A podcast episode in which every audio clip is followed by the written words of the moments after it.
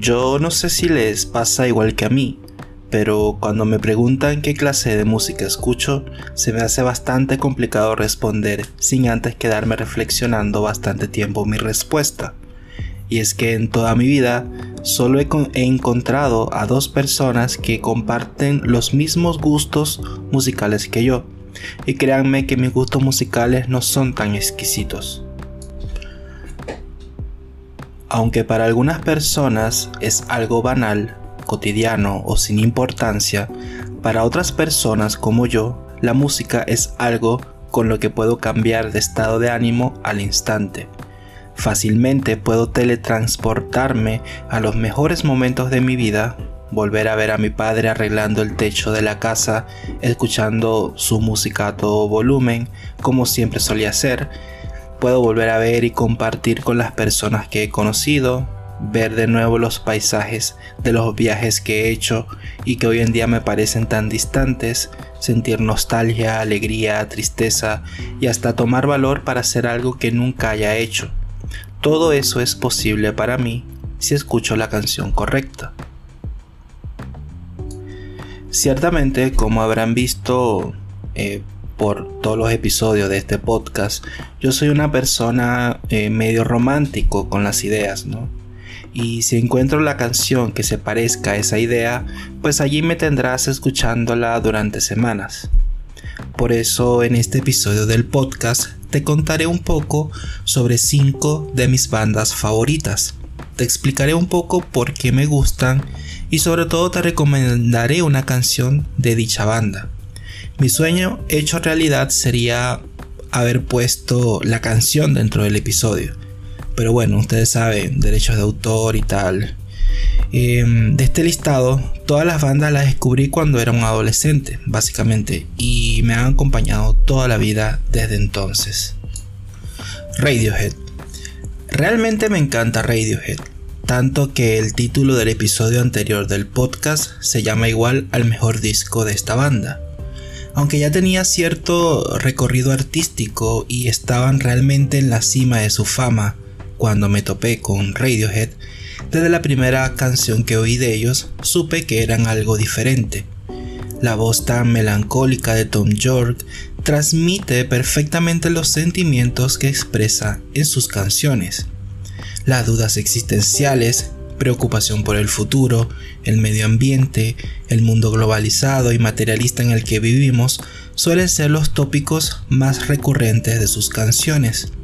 Aunque claro, también tiene baladas rock como su famosísima canción llamada Creep, que literalmente es uno de los signos musicales de los años 90 y que les dio fama internacional. Pero esa no es la canción que te recomiendo en este, en este episodio pues no representa realmente a la banda como ellos mismos han dicho, sino que te recomiendo una que se llama Fake Plastic Trees, que es a grandes rasgos una metáfora sobre el mundo artificial en el que vivimos. Un mundo de plástico donde la mayoría de productos son un sucedáneo o un sustituto de un producto más puro y original. Incluso estas condiciones se traspasan a nosotros, los seres humanos, que cada vez más dejamos de ser auténticos y nos convertimos en un producto puesto en una estantería. Placebo. Hablar de Placebo es sinónimo de hablar de una banda extremadamente polémica, sobre todo por el estilo visual y la forma de vestir de la banda al principio de su carrera sobre todo su cantante, Brian Molko, quien tenía un look y una estética demasiado andrógina, tanto que literalmente la gente no sabía si era un hombre o una mujer el que estaba cantando. Además, su complexión tan delgada y su voz tan aguda no contribuían a descifrar el misterio.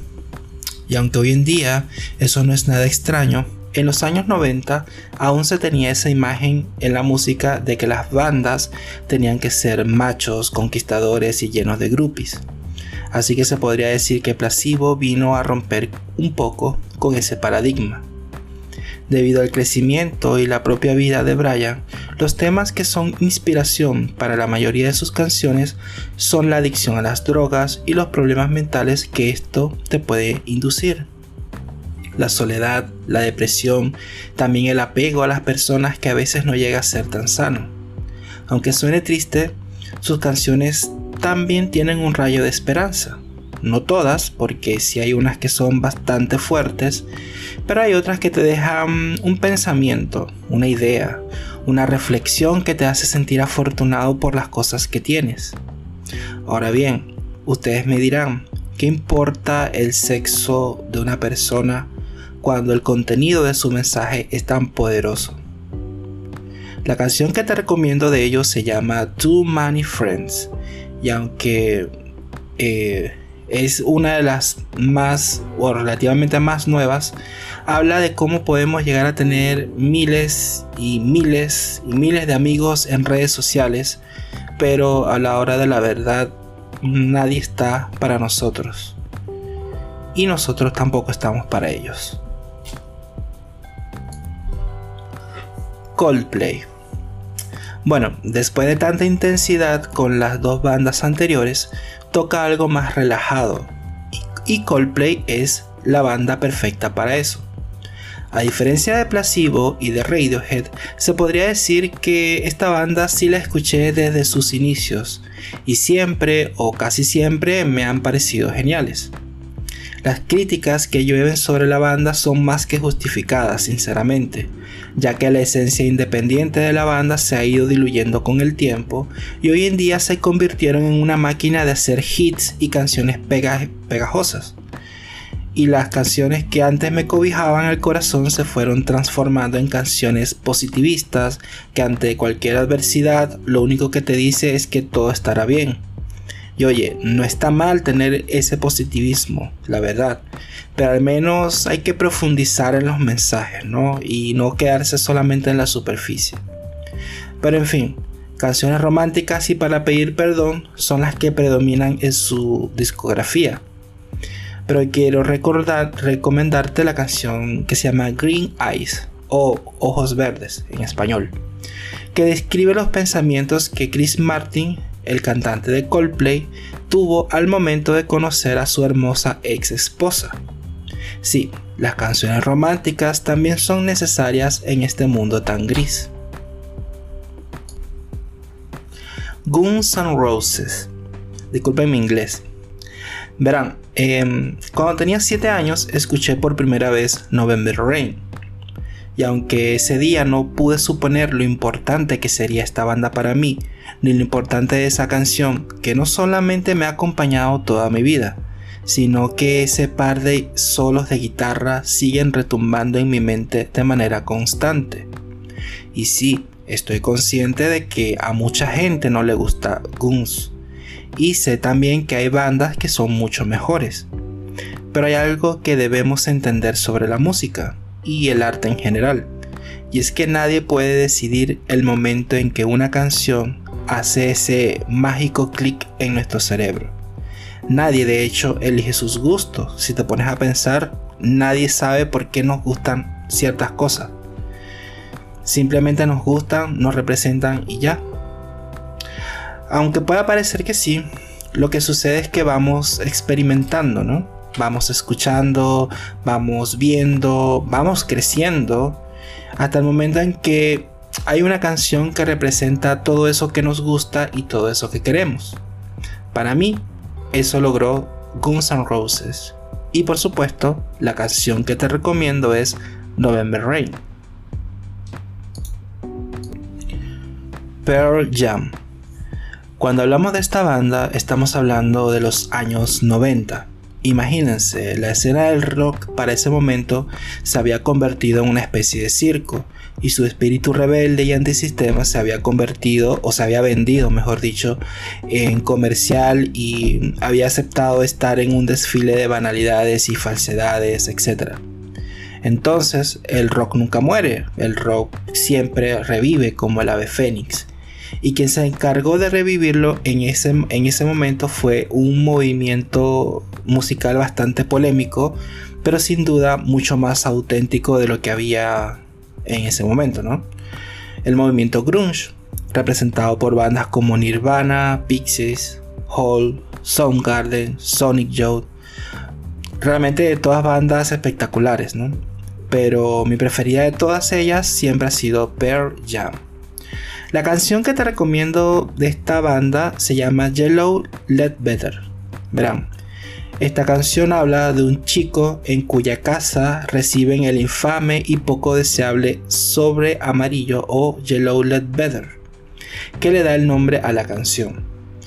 Este sobre amarillo es lo que el ejército de los Estados Unidos le entrega a la familia de los soldados que han muerto en batalla dejando entrever que el hermano del chico protagonista de la canción perdió la vida en la guerra. Y mientras él está buscando la manera de sobrepasar el momento, pues va a dar una vuelta por la calle, ya saben, tratando de despejar la mente. Y en el transcurso de su, de su paseo, ve a una pareja de ancianos que estaban posados y sentados juntos al lado de una bandera de los Estados Unidos. Al verlo, el chico trata de saludarlos pensando dentro de sí, pues que se sentía bastante orgulloso de que su hermano, bueno, se fuera, sí, pero lo hizo para proteger ese lindo país. A cambio, los ancianos, cuando vieron al chico y su vestimenta y su estilo punk y su estilo tan desastroso de vestirse como la gente se vestía en ese momento, eh, no hicieron más que mirarlo de reojo y con cara de espanto, dejándole la sensación al muchacho de que al final, pues su hermano no valió la pena que fuera a la guerra, ¿no? Y bueno, hasta aquí llegamos en este episodio.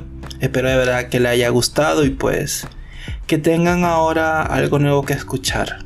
Como le digo, mi sueño hubiese sido poder poner las canciones dentro del episodio, pero tampoco quiero que me baneen el, el podcast, ¿no? Lamentablemente es lo que iba a pasar si lo hacía.